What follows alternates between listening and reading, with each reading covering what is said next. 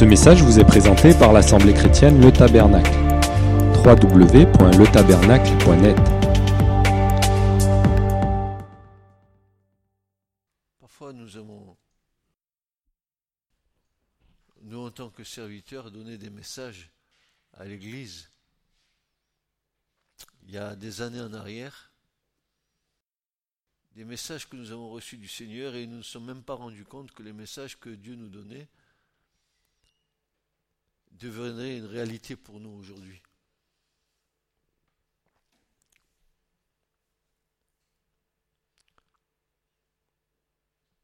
On a pu donner des messages prophétiques sans se rendre compte de ce que nous donnions.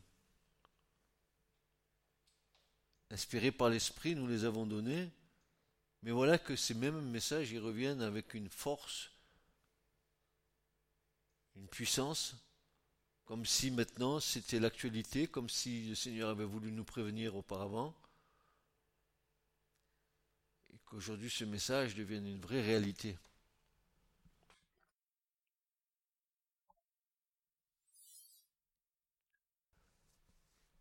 Je crois que la parole de Dieu a cette capacité de se renouveler elle-même parce qu'elle est esprit et vie. Elle est capable de de nous donner une perspective que nous n'avions pas vue au départ. Et pourtant, frères et sœurs, merci, merci. Le message que nous allons entendre aujourd'hui est un message qui est tout à fait d'actualité, bien que ce message a déjà une origine il y a quelques années en arrière. Et ce matin, je voudrais vous le donner, mais je vous le donne dans la perspective présente. Et vous allez voir comment c'est criant d'actualité. Ce message commençait il y a quelques années en arrière par,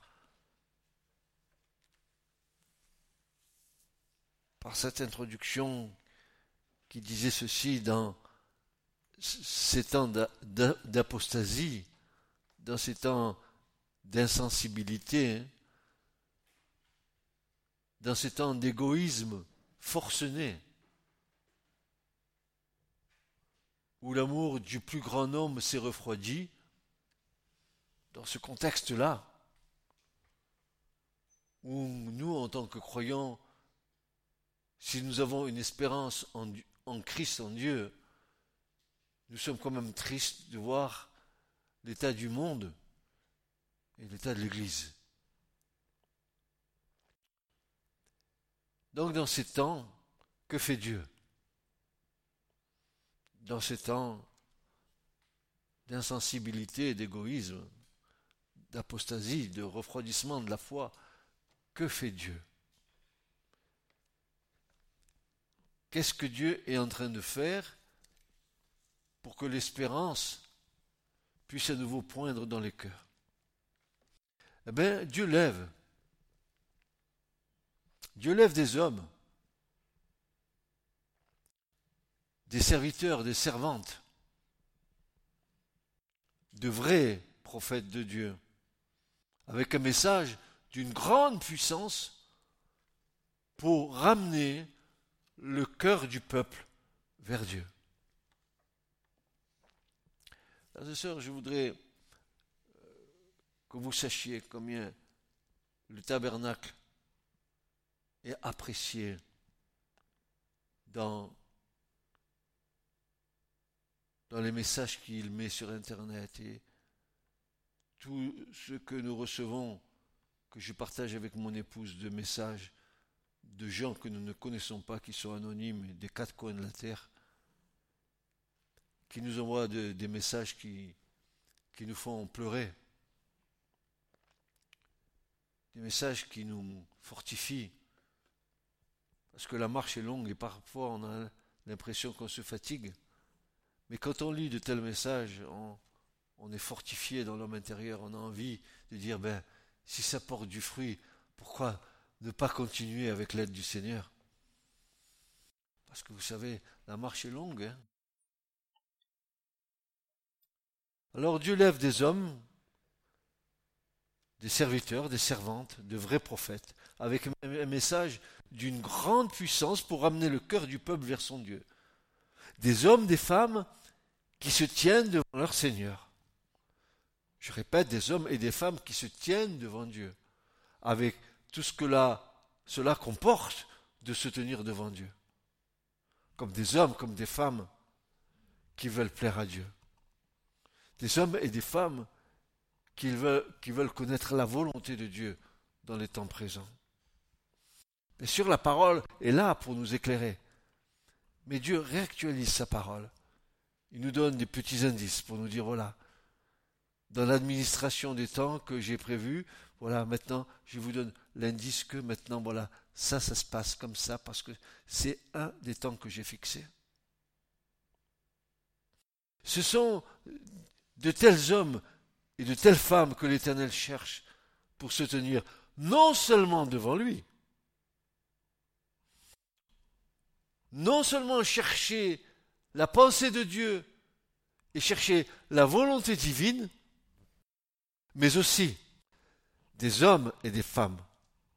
Écoutez bien, des hommes et des femmes qui, devant les branches, devant les brèches que l'ennemi a ouvertes dans son peuple, à cause de son iniquité de son et de son insouciance, des hommes et des femmes qui se tiennent à la brèche devant Dieu pour l'Église du Seigneur.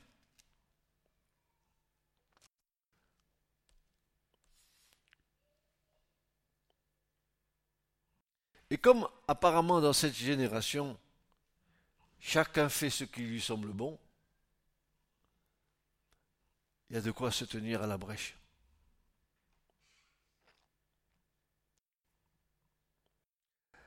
L'écriture, elle, elle est incontournable. L'écriture, elle, elle est inévitable pour nous. L'écriture est riche d'enseignements dans lesquels nous devons puiser avec sagesse, avec intelligence, qui viennent de Dieu, bien sûr, n'est-ce pas? Pas la mienne d'intelligence, mais avec sagesse qui vient de Dieu. Et, dans, et dans, cette, dans cette parole, nous devons en tirer des enseignements pour nos vies. Cette parole va réactualiser les temps que nous vivons. L'Écriture nous enseigne qu'un prophète a apparu dans les temps où Israël s'éloignait de son Dieu. Le peuple de Dieu s'éloigne, le peuple de Dieu dérive, le peuple de Dieu apostasie, Dieu lève des hommes. Il lève des hommes et des femmes qui se tiennent à la brèche. Des hommes et des femmes qui ont le cœur qui saigne. Des hommes et des femmes qui, qui sont tristes, mais pas d'une tristesse humaine, de la tristesse de Dieu qui mène à la repentance. Des hommes et des femmes qui intercède devant Dieu. Donc Dieu suscite un prophète. Ce prophète qui sort de nulle part. Nous allons le voir dans l'écriture. Oh, tout d'un coup, il arrive sur la scène, sur la scène biblique. Dieu a décidé de le faire apparaître. Oh, il n'apparaît pas comme ça. Euh, pour nous, il apparaît soudainement, mais ce n'est pas un inconnu pour Dieu, ni certainement pour le peuple d'Israël. Euh, Élie le Tishbite, il n'apparaît pas comme ça, comme, euh, comme un artiste apparaît sur la scène. Non, non, non.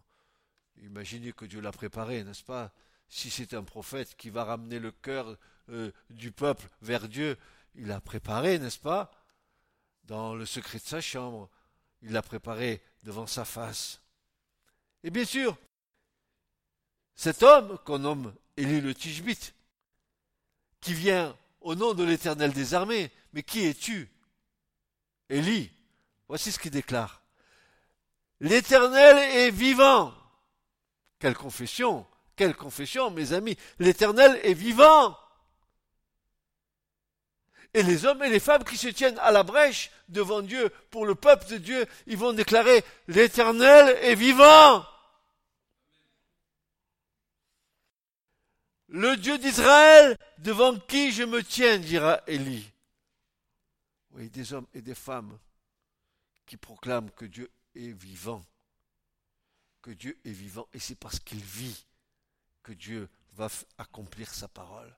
Il a besoin d'hommes et de femmes qui se tiennent devant lui, qui se tiennent à la brèche, d'hommes et de femmes qui peuvent connaître la pensée de Dieu, qui peuvent connaître la pensée de Dieu, pas ma pensée, la pensée de Dieu.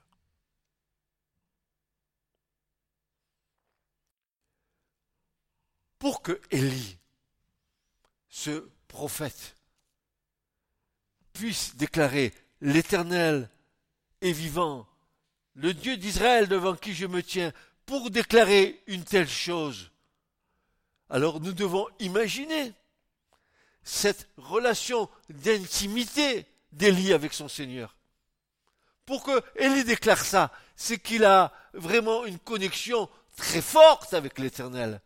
Je suppose même que c'est c'est ce, type de prophète que Dieu monte en esprit jusqu'au ciel, jusqu'au trône de la grâce, et que Dieu lui fait entendre les choses ineffables de son conseil secret en haut, que le prophète entend et qui va redescendre transmettre au peuple.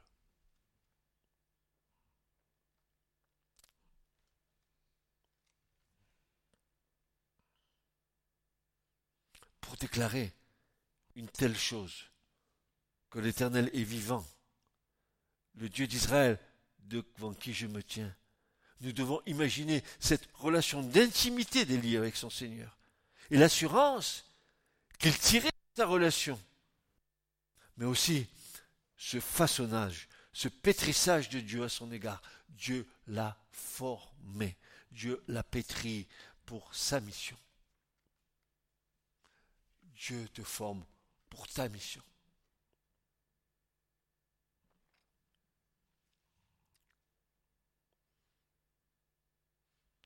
Ce face de Dieu à son égard, cette préparation de soumission et d'amour à l'égard de son Dieu, dans lequel il était entièrement dépendant. Et Dieu dit, je cherche. Qu'est-ce que cherche Dieu qu'il n'ait point trouvé? Mais Dieu dit, je cherche. Où? Mais sur cette terre. Paul dira, dans une de ses épîtres, je cherche un homme qui soit intelligent.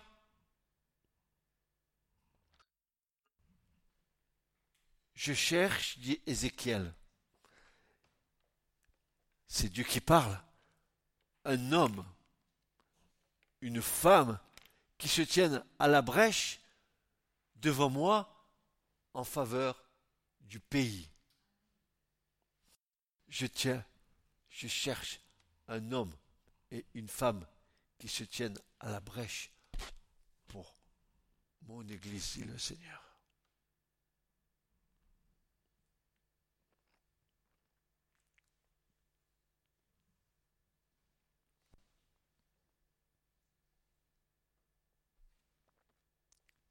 Le témoignage vital et vibrant d'Élie fut aussi un témoignage personnel qui reflétait ce que le prophète était lui-même et qui engageait son être tout entier, tout entier.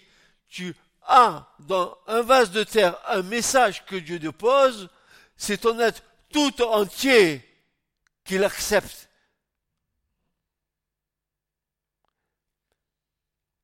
Il se donnait à son message. Sa vie appartenait à la mission qui lui était confiée. S'identifier à sa mission, et y mettre tout son être et tout son cœur, cela glorifie le Seigneur. Et Paul dira, Paul, le cher Paul que vous avez vu au cinéma, n'est-ce pas Qu'on vous a donné une image de Paul au travers, euh, n'est-ce pas, de, gens du monde qui peuvent vous parler de Paul. J'aurais aimé que ce soit un chrétien, n'est-ce pas, qui fasse un film pareil. Mais voici ce que Paul dit vous ne vous appartenez pas à vous-même. Église, tu es capable de répéter ça? Je ne m'appartiens pas à moi-même. Si Dieu a mis un message en moi, je ne m'appartiens pas à moi-même. Tant que ce message ne sera pas délivré, Dieu me pressera de tous côtés.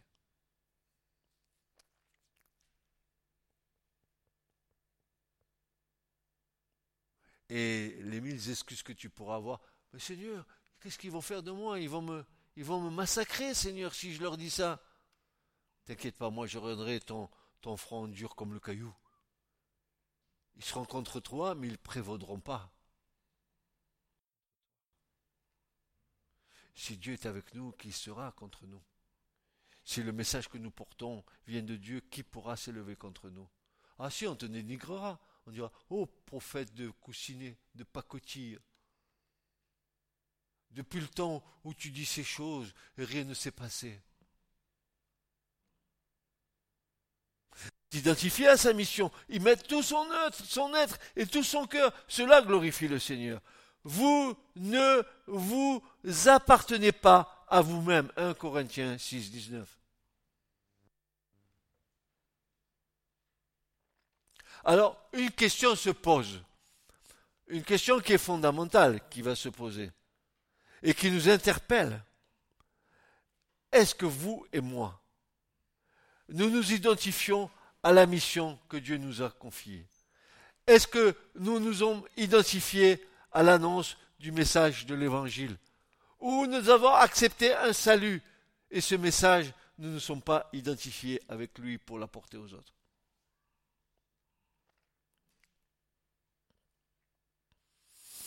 Est-ce que nous nous identifions à la message que Dieu nous a confié Mais quelle mission? Quelle mission? Frères et sœurs, sommes-nous aveugles pour ne pas nous rendre compte de l'urgence des temps et de notre mission d'ambassadeur de Christ, présentant les lettres de créance du royaume à ce monde qui se meurt? Faut-il, faut-il qu'une prophétie nous soit donné de la part d'un homme ou d'une femme pour que nous nous mettions en marche, alors que l'Écriture nous déclare que nous sommes porteurs de la bonne nouvelle. Croirons-nous plutôt l'homme ou la parole de Dieu? L'homme passe, et avec lui la vanité de sa vie, mais la parole de Dieu, elle, elle demeure éternellement. Avons-nous besoin d'entendre dire par un homme ou une femme ce à quoi nous avons été appelés. Tu as besoin qu'un homme ou une femme prophétise sur toi pour te dire à quoi tu étais appelé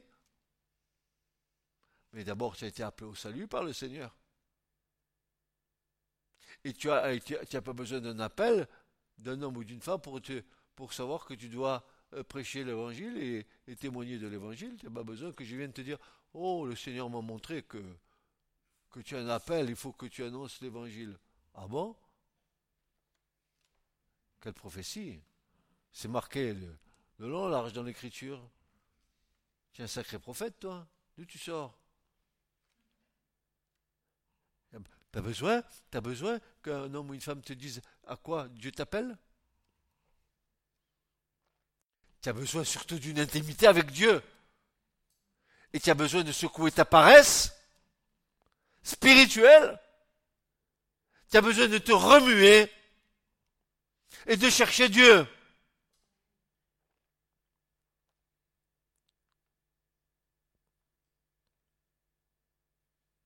L'homme passe, et avec lui la vanité de sa vie, mais la parole de Dieu demeure éternellement.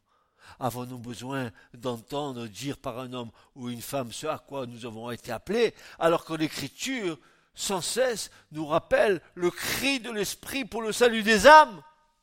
Jusqu'à quand serons-nous sourds et aveugles? Il est temps de se réveiller. Réveillons-nous.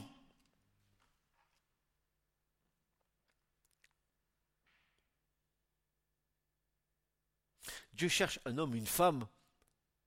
Oui, mais devant quelle brèche doivent-ils se tenir? L'Église a été battue. Une tempête s'est abattue sur l'Église.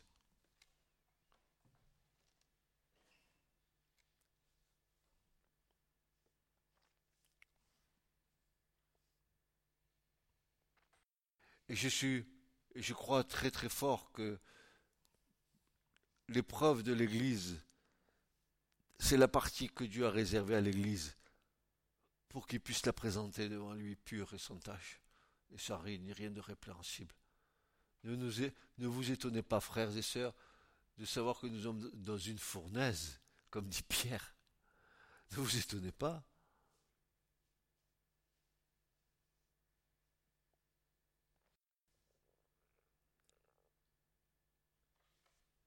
Oui, mais devant quelle brèche doivent-ils se tenir? Le prophète devait être comme cette colonne de fer et cette muraille d'airain, symbolisant la justice de Dieu devant le peuple d'Israël qui apostasiait. Qui a le courage de dire à l'Église, Église, tu as apostasie. Église, tu t'es refroidi. Église, reviens vers ton Dieu. Fais chauve. Reviens. Reviens. Comment Avec jeûne? Comment avec, avec prière? Comment Avec repentance? Reviens. Reviens à ton Seigneur. Qu'on convoque les, bébés qui sont à la mamelle, que les couples sortent de leur chambre nuptiale, que les anciens et, et, et les jeunes proclament une journée de deuil devant l'Éternel et déchire pas tes vêtements, mais déchire ton cœur, Église.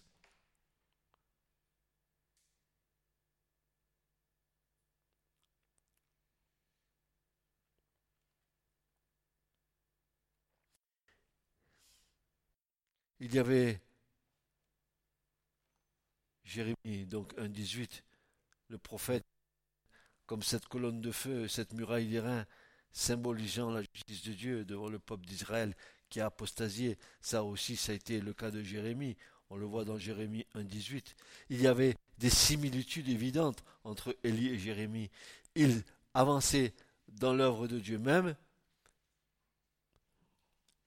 même si tu te trouves, écoute bien, Église, tu dois avancer dans l'œuvre de Dieu même, même si l'Église marche à contre-courant de la majorité.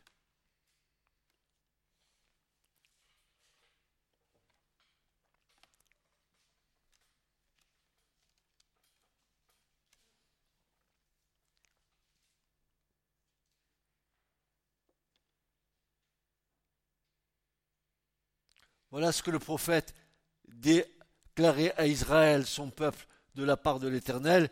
Jérémie de 17. Pourquoi donc tout cela t'arrive-t-il? N'est-ce pas pour avoir délaissé l'Éternel ton Dieu? Alors, alors, même qu'il te guidait sur le chemin. Imagine, l'Esprit de Dieu mène l'Église L'Esprit de Dieu conduit l'Église vers son but. Et l'Église abandonne le chemin du Seigneur. Et qui se lève pour dire à l'Église, Église, mon Église, ma chère épouse, la dame élue de mon cœur, c'est ce que Jésus dit à l'Église, reviens à moi. Si tu reviens à moi, je reviendrai à toi, dit le Seigneur. Mais reviens de tout ton cœur. Laisse tomber. Vous allez voir. laisse tomber ton idolâtrie. Laisse tomber ton organisation. Ce que je demande, c'est ton cœur.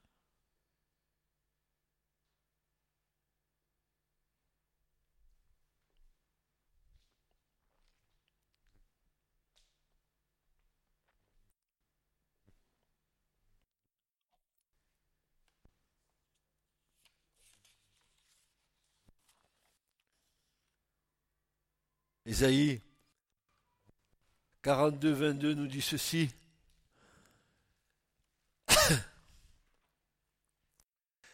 Mais c'est ici un peuple pillé et dépouillé. Ils sont tous liés dans des fosses. Ils sont cachés dans des prisons. Non Nous sommes libres Tu es prisonnier. Ils sont devenus un butin. Et il n'y a personne qui délivre. Il n'y a personne qui dise restitue.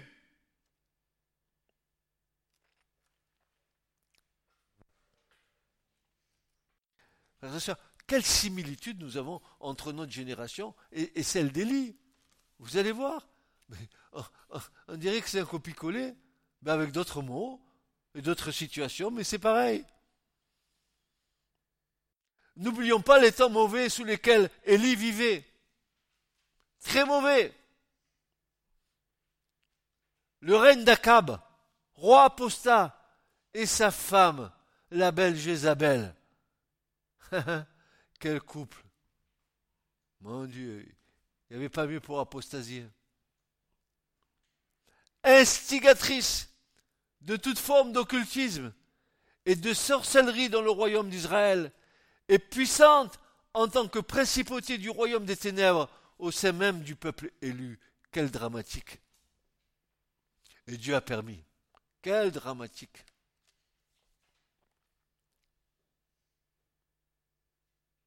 N'est-ce pas cette situation nous vivons aujourd'hui Les gouvernements de ce monde sont sous la puissance de Satan. Ils complotent et consultent ensemble. Somme deux. Il y avait en ce temps-là une usurpation d'autorité. L'ennemi régnait au travers de Jézabel. Et c'est souvent ainsi dans nos générations où l'ennemi usurpe l'autorité au travers de ceux et de celles qui lui appartiennent. Et Jean dira, 1 Jean 5, 19, nous savons que nous sommes de Dieu, nous savons que nous sommes de Dieu et que le monde entier gît dans le méchant. Nous savons que nous sommes de Dieu.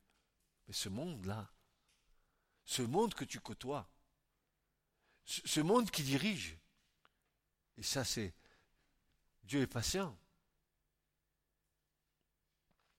Même l'Église est dans ce triste état, exactement identique à l'apostasie d'Israël. Regardez, j'ai un passage d'Ézéchiel et vous allez voir, c'est le temple, mais ici c'est l'Église. Alors qu'est-ce qui se passe dans le temple?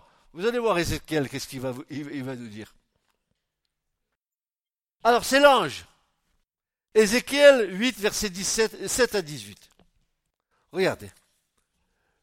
Ézéchiel 8, verset 7 à 18.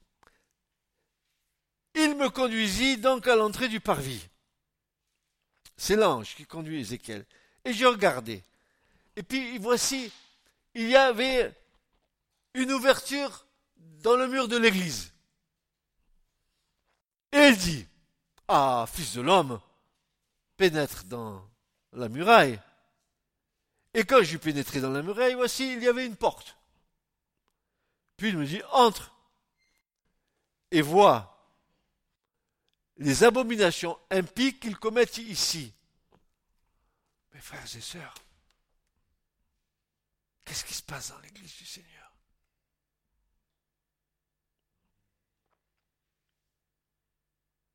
J'entrais donc, je regardais, et voici toutes sortes de figures de reptiles dans le temple, dans le temple de Dieu, des reptiles, des animaux immondes,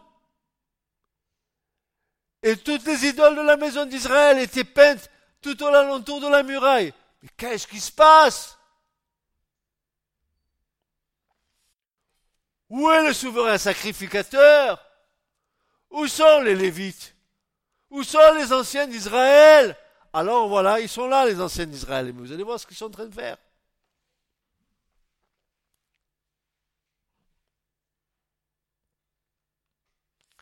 Et 70 hommes d'entre les anciens de la maison d'Israël, alors voilà, ils apparaissent. Coucou, nous voici. Nous qui sommes les anciens de l'Église, on est là. Au milieu desquels se trouvait Joazania, fils de Shaphan, ils se tenaient debout devant elle, devant les idoles, chacun l'encensoir à la main, d'où s'élevait un épais nuage d'encens. Et il me dit, As-tu vu, fils de l'homme, ce que font les anciens de la maison d'Israël dans les ténèbres Où? Dans les quoi? On ne les voyait pas dans le temple, dans les ténèbres. Il y avait des ténèbres dans le temple?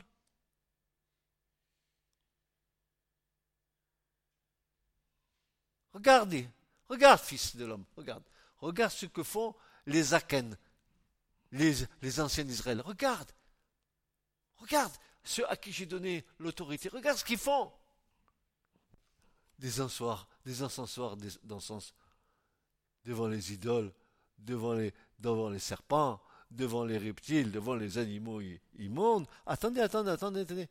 Euh, ils, sont bons, ils sont bons. Hein. Chacun euh, dans son cabinet, chacun dans son cabinet d'image. Ils avaient fait des, des petites cellules personnelles où ils adoraient dans l'idolâtrie, dans la maison de l'Éternel. Mais qu'est-ce que c'est que ça? Pourquoi Dieu, euh, Dieu laisse faire ça?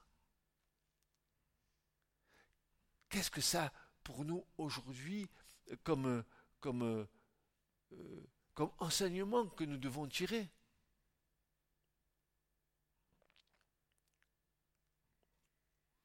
Car ils disent L'Éternel ne nous voit point. on s'éclate dans l'église, bah, bah, bah, on fait des cabrioles, on roule par terre, tous les gens ils tombent par terre. quelle puissance, qu'est-ce quelle puissance qu'il y a dans, dans l'église du Seigneur. On vit une nouvelle Pentecôte. Quelle honte.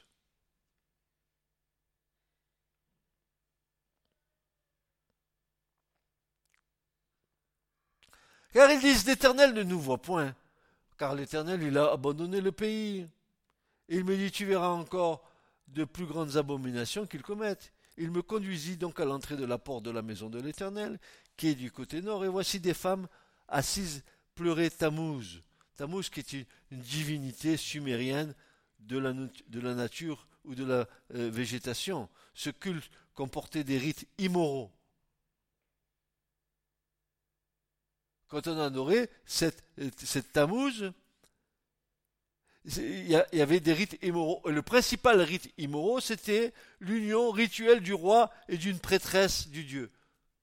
Accouplement sexuel. Avec une prêtresse de Tammuz dans le temple de l'Éternel, avec le roi d'Israël Akab, alors que les anciens, euh, ils, bénissent les bénis oui oui avec leur encensoir, ils sont là et ils invoquent, je rêve. Je rêve, frères et sœurs. Vous vous rendez compte? Vous vous rendez compte ce, ce qui est marqué là? Mais nous, dans l'église, on a le Saint-Esprit. Il y avait, la présence de Dieu. Hein. C'est pas pour ça que ça changé les choses. Hein.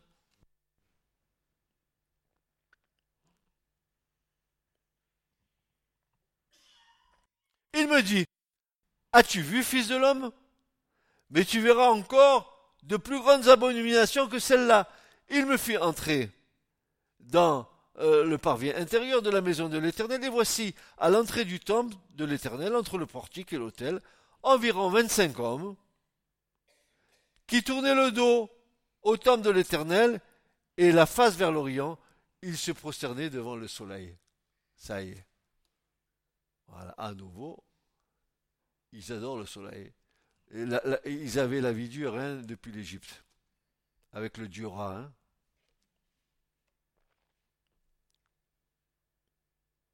Alors il me dit, as-tu vu, fils de l'homme? Comme si le fils de l'homme, il n'avait pas vu. Ça fait quelques fois que Dieu, que l'ange lui dit, est-ce que tu as vu? Ah, Il lui dit, si tu ne vois pas, je vais te prêter mes lunettes, tu verras encore mieux. As-tu vu? Est-ce trop peu pour la maison de Judas de, euh, de commettre les abominations qu'ils commettent ici, pour qu'ils euh, remplissent encore le pays de violence et qu'ils ne cessent de m'irriter? Hein? Frères et sœurs, la patience de Dieu, c'est notre salut. Hein.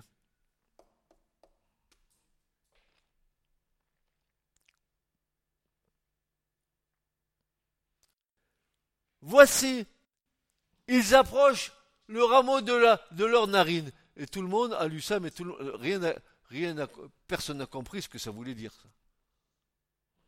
Hein? Ils approchent le, rameau de leur narine, c'est quoi? Ça veut dire quoi? C'est un rite païen. On va voir à, quoi que ça sert. Ils prenaient, ils sentaient le, rameau. Hmm? il, il, il, humait pendant que les autres, avec les encensoirs et l'autre, bon, l'autre, Tammuz, l'autre, il allait euh, s'accoupler sexuellement le roi avec la, la prêtresse. Bon, quel or dans le temple de Dieu. Le prophète marque par ses paroles une espèce d'idolâtrie de rite païen, car comme il y avait des arbres consacrés à différents dieux, c'était prendre part à l'idolâtrie que d'en prendre un mot par superstition et le porter à son nez, soit pour le sentir, soit pour marquer l'honneur qu'on rend à la fausse divinité à laquelle ce rameau été consacré. Vous avez compris maintenant? Il humait le rameau, un rameau qui était consacré à une divinité dans l'idolâtrie. Mon œil ne les épargnera point, et je n'aurai pas de compassion quand ils crieront à voix haute à mes oreilles, je ne les écouterai point. Oh, comme cela est empreint d'une profonde vérité dans notre génération, nous assistons à ce même scénario où la partie des ténèbres lutte contre le reste saint.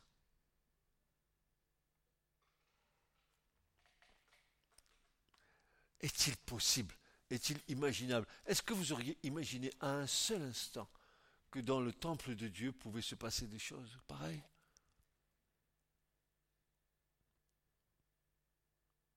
Que quand la Shekinah de gloire, euh, euh, à l'inauguration du temple de Salomon, est descendue dans le temple, les, les Lévites ne pouvaient pas rester tellement la présence de Dieu était forte. Mais là, il n'y a plus de présence de Dieu. Là, là c'est, allez, chacun fait ce qui lui plaît. En avant, j'adore comme j'ai envie, je prie comme j'ai envie, je chante comme j'ai envie, et, puis je fais comme j'ai envie.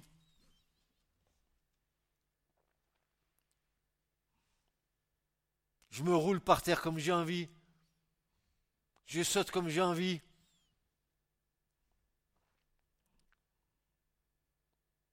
Et Dieu est content. Dieu est content. Ah, ah, d'après ce que j'ai compris, il y a des frères ici qui ont, vécu la foi, ils connaissent la parole de Dieu. Moi, j'ai compris que Dieu est un d'ordre, d'ordre et de paix. Frères et sœurs, les murs de nos églises sont peints et tapissés de toutes sortes de doctrines issues du royaume des ténèbres, et beaucoup se sont perdus en cours de route dans le cheminement de la foi. Ils ont exalté la chair au lieu de s'humilier sous la puissante main de Dieu.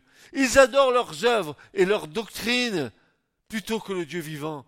Ils ont même des aspects spirituels avec leur encensoir à la main, comme les, les 70 anciens de la maison d'Israël, mais ils ne prient pas le vrai Dieu.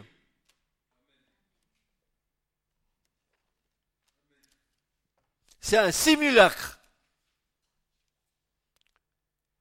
La plus haute forme de l'idolâtrie, c'est la religiosité.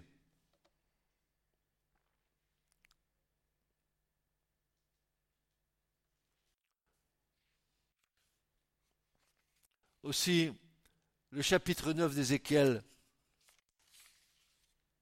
débouche sur le jugement de la maison de Dieu et premièrement sur les responsables. Oui, avant de juger le monde, Dieu juge son Église.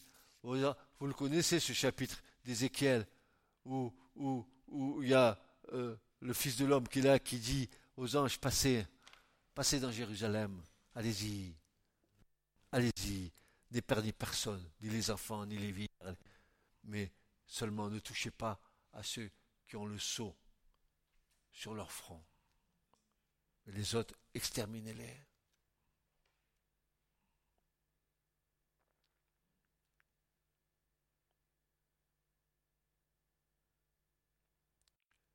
Oui, avant de juger le monde, Dieu va juger son Église.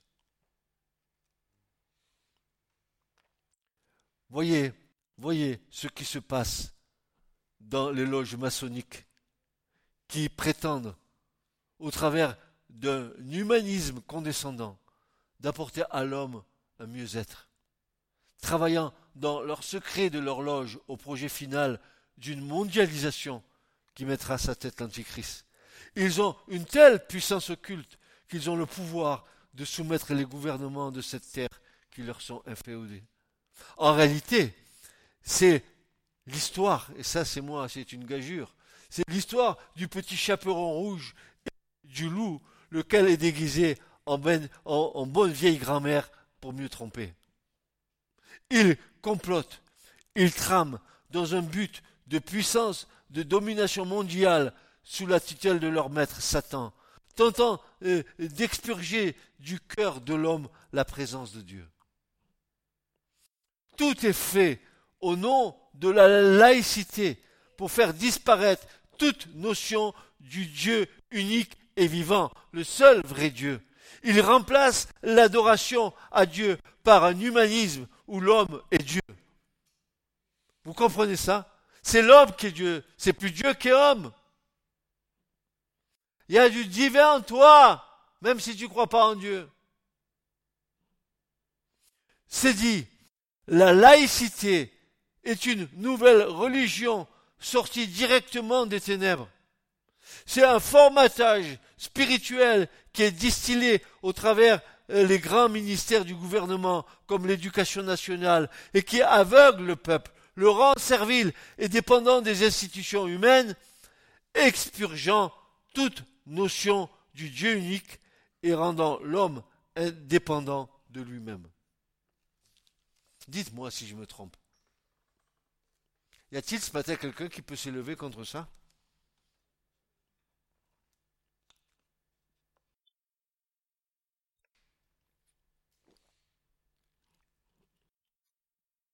Et ça se passe du plus grand échelon au plus petit échelon. Ça se passe des ministères au petit, au petit conseiller municipal du coin. Vous savez tous, qui veulent avoir la part du gâteau, qui veulent avoir une renommée et qui y dans, les pièges des hommes.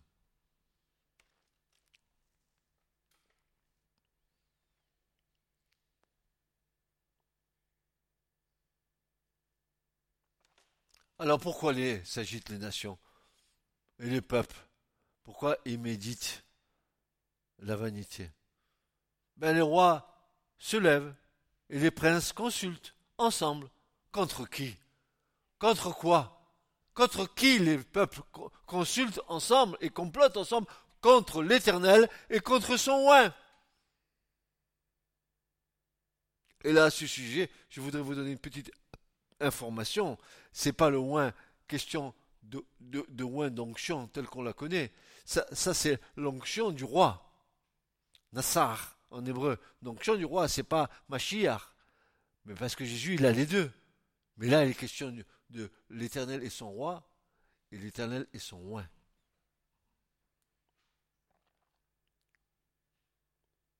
Rompeur leurs liens, jetons loin de nous leurs cordes.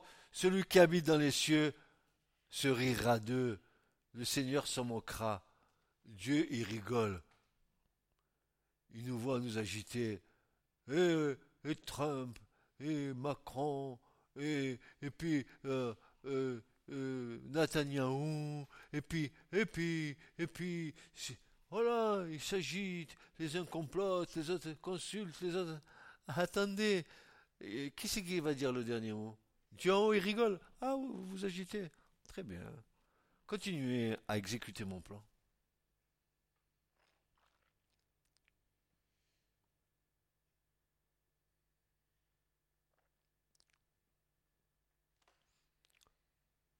Pourquoi ce tumulte? Le mot ragash en hébreu, il signifie être dans une, agitation, dans un tumulte, conspirer, comploter. Pourquoi ce tumulte parmi les nations? Pourquoi cette agitation? Pourquoi ces conspirations? Pourquoi ces complots? Ces, pensées vaines. Pourquoi ces murmures? Pourquoi ces trames parmi les peuples? Pourquoi les rois de la terre se soulèvent-ils et les princes se liguent-ils en hébreu? Pourquoi se, concertent-ils? Pourquoi délibèrent-ils entre eux contre l'Éternel et son roi Pourquoi les nations se mutinent? Pourquoi les peuples projettent-ils de vaines choses?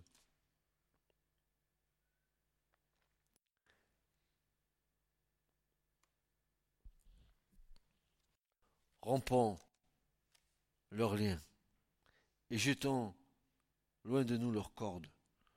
Celui qui habite dans les cieux rira d'eux. Le Seigneur s'en moquera. Mon frère, ma sœur, ce matin, toi qui es là, qui écoute, vas-tu te lever pour le Seigneur et te tenir à la brèche? Vas-tu crier au Seigneur pour lui demander que, son, que le cœur de l'Église revienne vers lui Vas-tu dire au Seigneur, Seigneur, quitte, quitte les encensoirs, quitte dans l'Église, n'est-ce pas, euh, tous ces anciens qui, qui, qui, ne sont pas dignes de toi? Seigneur, s'il te plaît, tu expurges de l'Église toutes ces fausses doctrines, ces doctrines de démons qui détournent nos frères et sœurs de la vérité.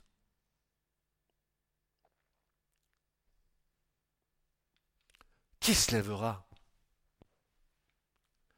Qui euh, pourra plier le genou devant le Seigneur dans la prière? Vous savez que c'est bien de demander pour ses besoins. Il faut arrêter hein, de, se chuchoter, la chair pour qu'on soit mieux. Plus à l'aise. Et alors c'est tout? Ça se borne à ça? C'est ça notre vision du royaume de Dieu? La vision du royaume de Dieu, c'est et moi, et moi, comme 50 millions de Chinois, comme disait Dutron.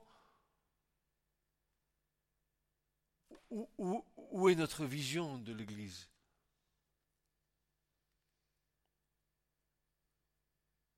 Moi, j'aimerais que l'Église soit belle, pure, sans tache, irréprochable. N'a-t-elle pas été purifiée dans le sang de Jésus? N'est-elle pas sortie du côté percé du Christ? Qu'est-ce que nous avons fait, frères et sœurs? Alors, vous comprenez que, l'écriture devient une réalité quand, quand le Christ pose un, regard sur l'église de la Odyssée et, et il dit Tu es nu, misérable et aveugle. C'est nous, hein? C'est pas les voisins, c'est nous. C'est notre église de notre génération.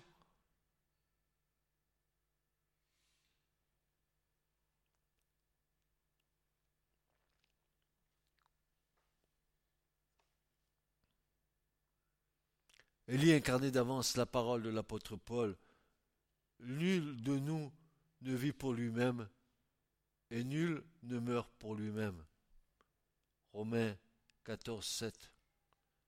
Oui, on se donne entièrement au témoignage et on se donne entièrement à la mission que Dieu a déposée dans nos cœurs et dans nos vies. Frères et sœurs, nous devons aimer l'Église comme Christ a aimé l'Église et s'est livré lui-même pour elle. Nous devons aller jusqu'à nous livrer dans la prière, dans les jeûnes, dans l'adoration.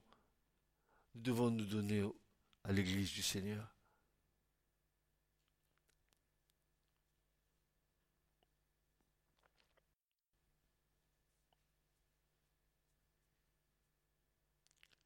Voici la teneur menaçante de ce témoignage l'Éternel est vivant, le Dieu d'Israël devant qui je me tiens, et avec euh, toute la force de cette entière certitude, Élie déclare, eh bien, parce qu'il se tient devant Dieu, il peut euh, euh, appeler Dieu, et Dieu lui répond, et même Dieu lui obéit. Il est dit dans le prophète Ésaïe, commandez-moi, et vous allez voir si, si je ne fais pas ce que vous me dites. Alors, à la parole d'Élie, il dit Il n'y aura pas ces années, ni rosée, ni pluie, sinon ma parole. Qui est un homme qui peut se lever comme ça, frères et sœurs Qui donne une, une parole Et la chose s'accomplit? On a besoin des héros de la foi. On a besoin d'hommes et de femmes consacrés. Non, pas des chrétiens à, de, à, la petite cuillère, des, chrétiens, euh, des tiédasses. je, n'ai rien contre eux, mais, mais je dis ce matin, réveillons-nous.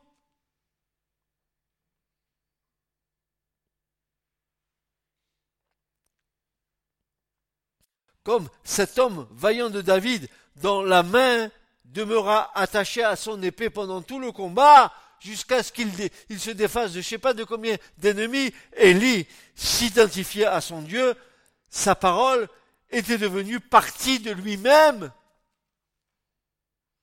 Il était lui-même une parole de Dieu pour le monde, pour Israël.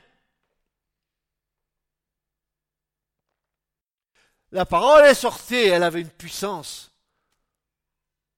Parce qu'elle venait du ciel, pas de l'homme.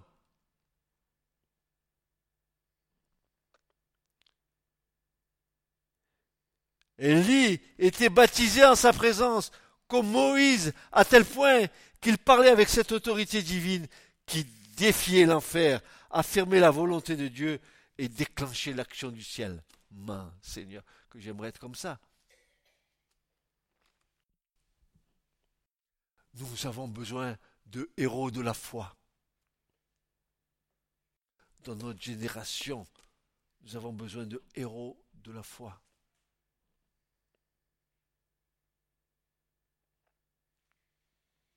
Il était de Élie comme des messagers que Dieu a employés au cours de l'histoire de l'Église. Dans sa bouche, dans la bouche d'Élie, la parole de Dieu était un feu qui allumait des incendies, un marteau qui brisait les plus fortes résistances, une trompette qui réveillait les plus endormis. Ben, ta parole n'est-elle pas comme un marteau qui brise le roc? Le roc de ton cœur, tu sais, ton cœur dur là, hein. Ah, Dieu, oui, oui, j'aime Dieu, mais je comprends pas trop. Mais puis, en plus, bon, bon, et puis j'ai le temps,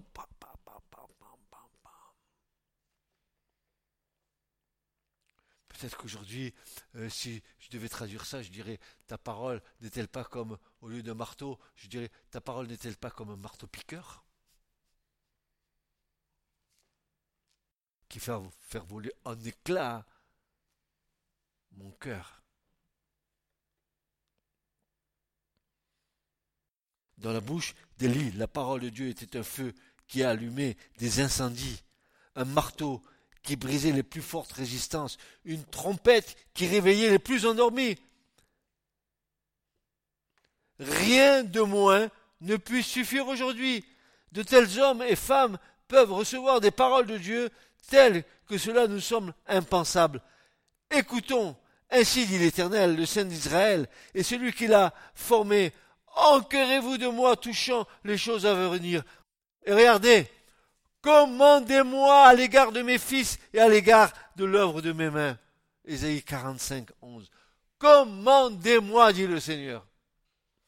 Y a-t-il quelqu'un qui oserait commander Dieu ici au milieu de nous? Qui aurait une intimité aussi grande avec Dieu pour commander Dieu afin qu'il fasse ce que, moi je vais dire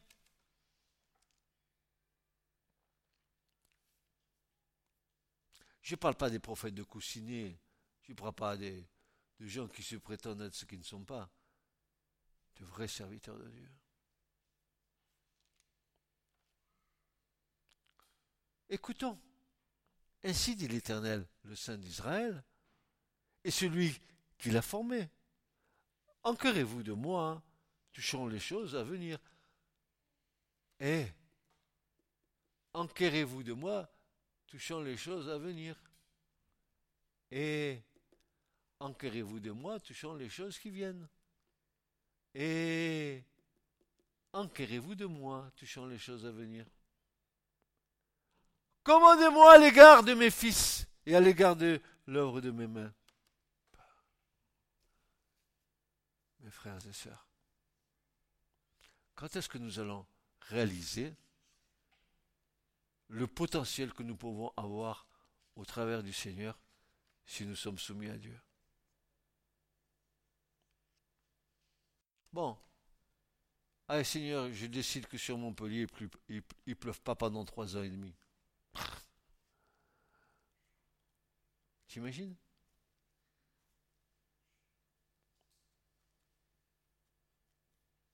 Quand dis Montpellier, je dis Seigneur, à partir de, Saint-Mathieu de Tréviers jusqu'à ou Saint-Martin de Londres jusqu'à Villeneuve-les-Maguelones et un peu plus loin. Ferme les cieux, Seigneur.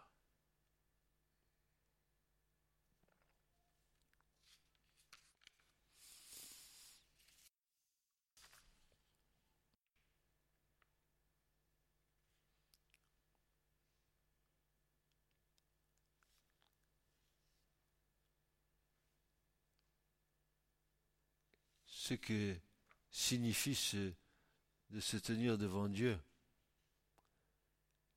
Le centre même du ministère d'Élie se résume en cette parole, se tenir devant Dieu en intercesseur. Voilà ce que Dieu demande. C'est le plus urgent besoin dans ces temps d'apostasie. Seigneur, sauve ce qui peut être sauvé. Ne le laisse pas dériver loin de toi. Ne laisse pas se perdre. Seigneur, ramène-les dans la maison.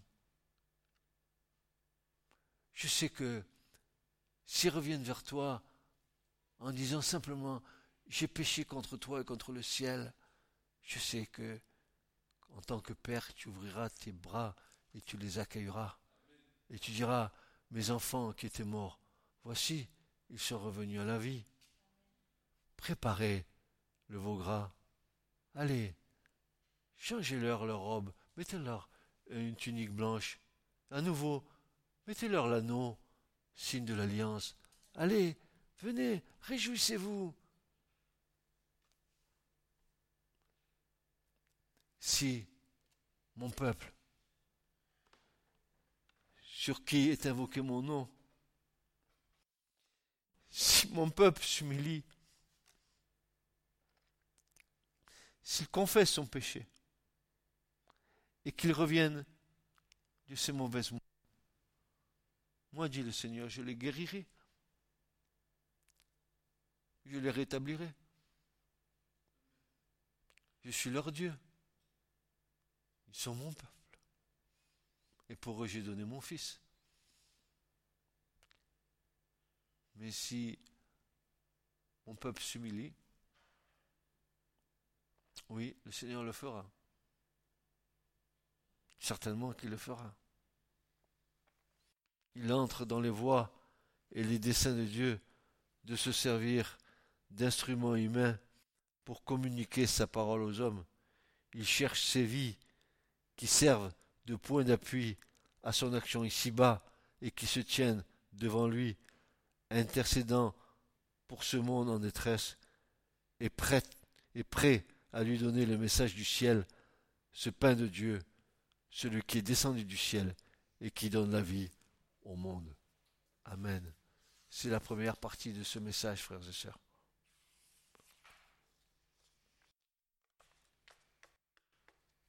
Oui, qui se lèvera, qui se tiendra devant Dieu.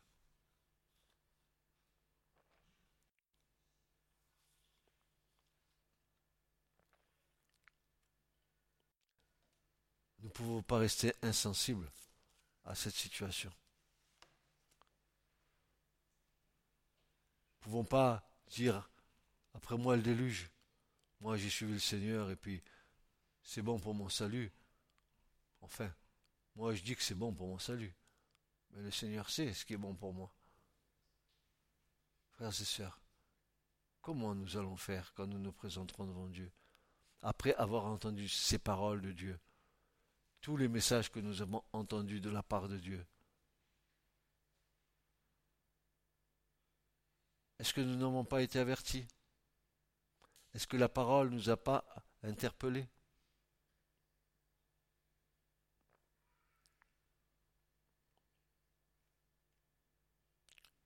Que le Dieu de paix vous garde, qu'il vous console, qu'il vous fortifie et que vous puissiez ressasser cette parole dans vos cœurs. Que vous abandonniez le nombrilisme chrétien qui veut que vos yeux et que nos yeux soient fixés sur nous-mêmes. Commençons à regarder vers les autres au lieu de nous regarder. Bien sûr, je ne me changerai pas. Dieu me change. Je ne peux pas passer indéfiniment ma vie à me regarder en disant ce qui ne va pas en moi. Si je commence à me tourner vers l'autre et à lui annoncer l'évangile, je suis certain que l'autre va participer à ma guérison.